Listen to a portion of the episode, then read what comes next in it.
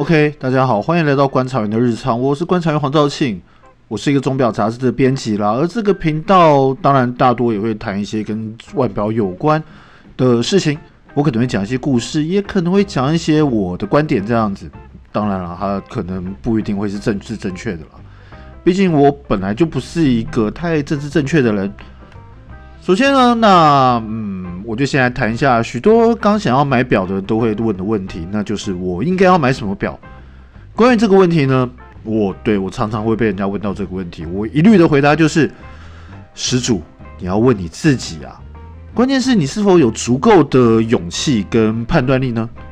对，这样是不是讲是不是有点悬？那我就先举个简单的例子好了。事情是这样的，前一阵子我在 Facebook 上 po 了一段影片。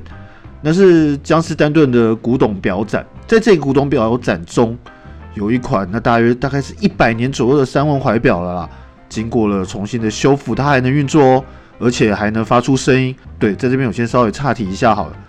我说的修复，他们是用古法去修复的，也就是说，当时这个零件是怎么做的，他们现在就要那样照做，这几乎不会依靠到现代科技的帮忙了，主要还是用手工了。而且其实不少的大品牌都会有这样的单位，他们一方面是借由这个是这个动作呢，是让品牌能够提供的服务更完善，例如它就能够修复你阿公留下的钟表实际了。另外一方面呢，当然能透过修复古董钟表来挖掘更新的设计灵感。目前有许多的制表大师，他们最初就是从修复古董钟表起家的哦。总之呢，我就剖了这一只三问怀表的敲击声。那我对我现在再提醒一下，我当然不记得这一只怀表的详细时间，但就是上世纪初算一算，就是一百多年了。然后当然啦，就是有些人就会说，没有想到这么老的东西还能够发出这样的声音，或怎么样这样。但是我有注意到有一个人就说了，他就很认真的评论，他说速度不稳，声音跟他手上的积家三万表根本不能比。然后我就在想，不是吧，这人。他就像是拿现役现代的马拉松选手来批评他家阿妈跑步跑得慢，不是吧？就像我刚才说的，这只表已经一百年了，那是个纯手工的年代。那你拿那种拿现在这种经过电脑计算、精密机械加工，还有更好的炼钢技术来生产的产物，来跟一百年前的东西相比，那是个完全靠经验、靠人手计算，然后半手工削切出零件做成的东西来比，这你说要怎么比嘛？对吧？这种张飞打岳飞，这种就是，但其实现在人常犯这种问题，他就是很典型的，他用现代的后设的眼光来批判以前的事物，那以为自己能够预知未来，就完全就感觉很睿智吗？这就是键盘王者嘛。当然，我并不是贵古见今，觉得以前什么都好的那一种人。可是当你要比较的时候，我们是不是要拿呃，我们是不是要让双方是要对等一点点的呢？好歹你也挑个差不多年份的东西来比嘛，例如说你拿出那个年份的机加怀表有吗？没有啊。那你拿现在的东西跟以前的东西比有什么意思？你你会拿现在的智慧型手机跟古代的黑金刚大哥大比吗？就哦，我的手表，我的手机能上网，大哥大根本不能比，不是吧？这样比根本不对啊。那我要说的就是，许多人常常会犯这样一种毛病，就是。过度的追求完美，而这奇怪的完美，他们怕错。完美没有什么不好啦，可是所谓的完美，在某种时候，它可能只是一种当下最合理的决定，如此而已。呃，就像我刚才说的那一款怀表，不好吗？我们现在现在，当然我们现在看来，它确实有不少可以挑剔、可以改良的地方。可是我们换个时空背景，如果我们在一百年前呢，它可能会是当时最厉害的作品啊，而。这样的东西经历了一百年，它还能运作，你能够说它不厉害吗？可是不少人就是搞不懂这一点，他们就想找一个完美的选择，可是终极的完美并不存在啊。就像，嗯，我有个同业，他曾经修改了村上春树的小说，然后写在他的文章里面的一句话，我觉得这句话写的非常的漂亮。他说：“世界上没有完美的腕表，就跟没有完美的情人一样。”的确啦，你仔细想想看，当你在挑选一只腕表的时候。呃，造型对了，可能功能你会有点不满意；功能对了，那可能对于这个品牌你有一点点不尬意。品牌对了，功能也对了，那往往就是造型，往往就是价钱不合你的心意。大多时候选一只腕表，我就觉得比较像是跟一群人出去出门约吃饭差不多啦。他看来简单，可是他其实，呃，这背后跟有各种的考虑的互相妥协啊。就像你都问什么，就像是你就很简单的，你以为只是问，哎，吃什么？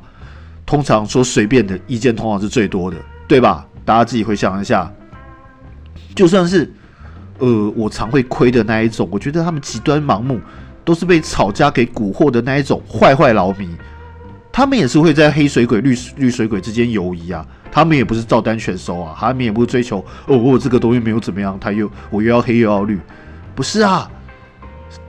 选腕表，挑选自己的第一只腕表。这是个有点麻烦，但其实又非常单纯的问题。于是我说：“你就先问问你自己的心吧，自己喜欢才是最重要。把这个东西放在所有东西之前。至于你之后一些什么理智的考量，那就是附加的议题啦。那当然了，这这通常就是取决于你是否是个被一些东西捆绑住的大人的心理测验啦，对吧？当然，除了喜欢之外，有些人可能会有一些其他的考量啦。”当然，我是看感觉派的，机芯什么的我不是那么在意。呃，当然也是会想啦，但是重点还是会回到它外形是否能够打动我才是第一优先。如果不行，那就都它机芯再好，对我来说就那样就还好。当然买的买买不买得起再说啦，大部分我都是买不起的。然后像我的同事，他则是十足的理性派的表明啊，他是以机芯为第一要务，外形 OK。至少他选择外形，我可就是中规中矩这样。那当然有一些人他喜欢的是钱，他是用投资的角度来看的。那当然对我来说，这就不是真的喜欢手表了，他只是喜欢钱了。而这种人你要看，通常他也只会买劳力士，而且买来就包膜。嗯，我觉得是这样。那当然，最后我就突然想到一个很有趣的事，之前我有听过有一个老表迷。他最在意的是精准度，这没有，其实在意精准度没有问题。可是，就是有趣的是，他在对于精准度的执着这件事情，他是一个财力雄厚的表明。然后，呃，当然大家都不好意思在台面上得罪他了，所以对他尽量大部分都会呃毕恭毕敬。当然，我也听过有一些就是掀起了小小战争的例子，但那是。很奇妙的特例，那有机会我们再讲。可那有点在挖人家八卦。总之呢，就是他买表，他讲究精准。可是他的要求是这样的：先放店家测十天，还七天呢，忘了，反正十天到七天，先测，然后店店家跟他讲数据之后的，他就会买走，满意了，OK，可以，这个准度可以买走。他回去还要再测七天到十天，不行就退货，因为他觉得店家可能会骗他，不是吧？就。啊，他可能会觉得这样乐在其中，理所当然。我花那么多钱买一只表，就是要精准嘛，你们做一下什么？可是就是造成他的麻烦呐。那我觉得是这是什么强迫症吗？当然，可是如果大家当然啦，买买卖买卖就这样嘛。如果呃一个愿打一个愿挨，我当然也没有说 好说的。啊总之呢，我要说的是，喜欢是很个人的事。你挑表就是这样子，环肥燕瘦，每个人喜欢的都不一样。有些人喜欢。从自己的观点出发，而且强迫其他人也要喜欢他喜欢的，这其实想想我真的觉得没有什么道理啊！就像有人讨厌吃香菜、讨厌葱、讨厌披萨、讨厌吐司的边，但我们不该就是这样否认了喜欢这些、不排斥这些东西的人吧？对吧？而麻烦的是，搞不清楚自己喜欢的人，他们会把别人的意见当成自己意见的人，觉得不吃香菜比较潮，觉得吐吃吐司边是很寒酸的事情的人，就。当这没有个人的想法的时候，他所有的选择都不会是他喜欢的。我是这么觉得啦，所以我觉得就是还是要先了解事情，搞清楚状况。重点是知道自己喜欢什么。真正重点还是要回到说，人是否能够培养出属于自己的眼光。先了解东西的本质，再去批评。当能够有这种你独立思考的能力的时候，你就能够。无畏无惧旁人的眼光，因为你觉得你是对的，你没有问题。人家是人家的意见是他们的意见，他们不能理解你所喜欢的。而当你有这样的勇气跟眼光的时候，你才能够慢慢的去发掘所谓当下的每一个你所选择的完美的东西，它可能是你心中各种的想法的交织。所以我说，如果选择自己的第一只腕表，先问问自己喜欢什么，有多少钱，接着你再继续往下想吧。当然，因为你永远你只能选择到当下的最完美，而不是世俗所谓平均值的完美。当然，当下所谓的完美，就往往取决于你的钱包有多迷人啦。对，第一个事情就是大概就聊聊这件事情啦。那接下来我们来讲讲，呃，最近的新表好了。上礼拜出了一只新表，那就是欧米茄它推出了第三代的超霸史努比。这只表从十月五号推出来，然后到现在一直都让许多人蛮喜欢的。至少在我的页面上，从那一天推出开始，那一天是十月五号，哎，十月六号，不管忘了，五号晚上十一点，一直有人讨论，讨论到一直有看到留言，有看到讲这些事情。讲到大概呃前两天礼拜天吧，那就是是就是 Omega 他们第三代的 Speedmaster 史努比银质奖章腕表。那这只表的推出，就是纪念他们在五十年前的这一天，他们获颁了 NASA 美国太空总署的史努比奖章。这个奖章，嗯，我先解释一下，这个奖章通常是针对他们能够协助强化、呃，协助任务安全之类有特殊贡献的人，就是颁给这样的人了。呃，当然了，Omega 它身为的官方实际的呃提供商，他们之所以能够获奖，是因为。超霸在阿波罗十三号任务中，他有一个惊人的表现，应该是这样讲，惊人的表现。基本上，如果大家有看过电影《阿波罗十三号》的话，就就差不多那样了。那个电影演的跟真实的差不了多少吧，基本上了。当然，除了那个哦哦，那么 Houston we have problem 这件事情，好像有一点微妙的台词，有点微妙的差别，但意思是一样的。总之，就是他们在靠近月球的时候，因为氧气室爆炸。造成了太空舱呃氧气罐爆炸，应该是氧气罐爆炸，造成了太空舱严重的受损了。关于这件事情，我在我自己的 YouTube 频道上有做过一支影片，有兴趣的也可以搜寻一下，跟这边同名啊，叫做《观观察员的日常》，标题应该是欧米伽与登月的故事吧，我有点忘了。呃，不过这时候我们就来想一个问题好了，我们现在想一个问题是。为什么美国的太空总署要找一个英国的小猎犬当吉祥物？当然不是因为美国人就是从英国人分出来的。你现在讲，他们应该会打起来吧？会揍你这样。总之呢，这这事情就起源于一个公关危机了。大概在一九六七年的时候，阿波罗一号那时候还没升空，还在测试阶段的时候，阿波罗一号就发生了意外。造成一个突如其来的大火，那迅速、非常迅速的夺走了，呃，当时在测试里面三条、三名太空人的生命。这，然后当然啦，整个就是，呃，太空梭也炸毁了，啊，不是太空，那时候叫火箭也炸毁了，造成如此重大的损失，那当时也引起舆论的一番讨论。他们会质疑是否有必要为了太空任务付出的这么巨大的代价。如果有看过电影《宇宙兄弟》，里面有一段他们他们要发信给媒体。他们要去说明太空探索的必要，因为他们也面临到一样的状况。但是最终的决议呢，是他们决定不要去管，因为他们就举了一个例子，就是一个二次元的蚂蚁跟三次元蚂蚁的故事。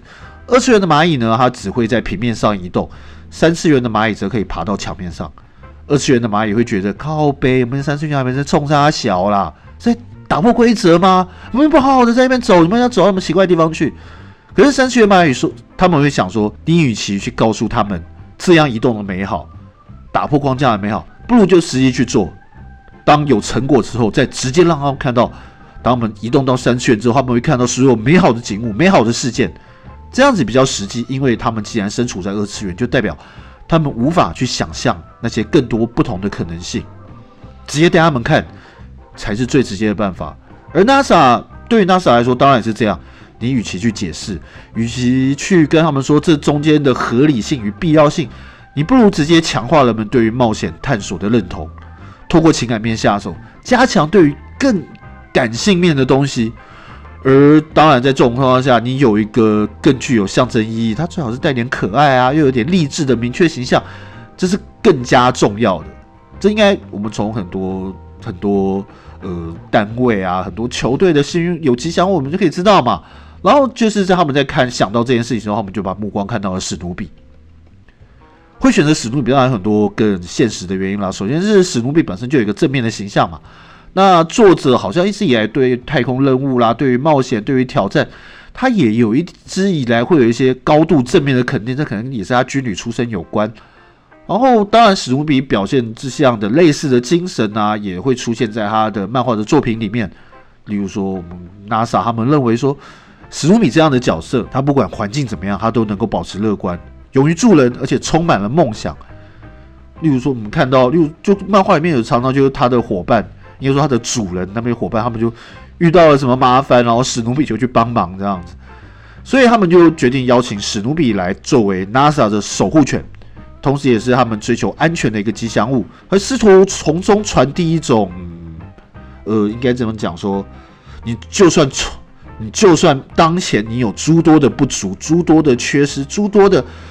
呃，值得有待探索，但你还是要勇敢的去迈出这一步，因为你才能够发挥到新，开创出新的道路。就像史努比，我想，因为他也是个飞行员嘛，你看漫画里面、动画里面，他常常会驾驶他的狗物战机飞来飞去嘛。好啦，当然我知道有人说那只是他的幻想，但是人类对于太空、对宇宙的探索，一开始不就是出于梦想吗？而这不就是 NASA？探索宇宙的起始点吗？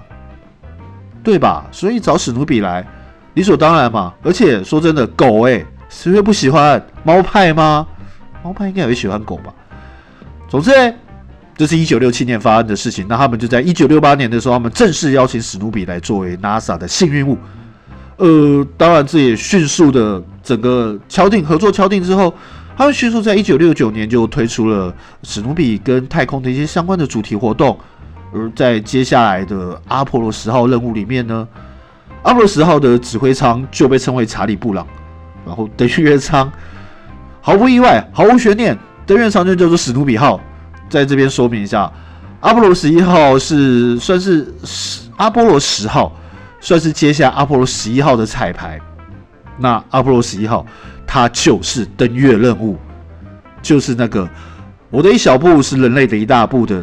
那一个登月任务，而当然我们都知道，就是因为 Omega 是 NASA 官方实际的提供商，所以太空人登月球当然带的就是超霸啊。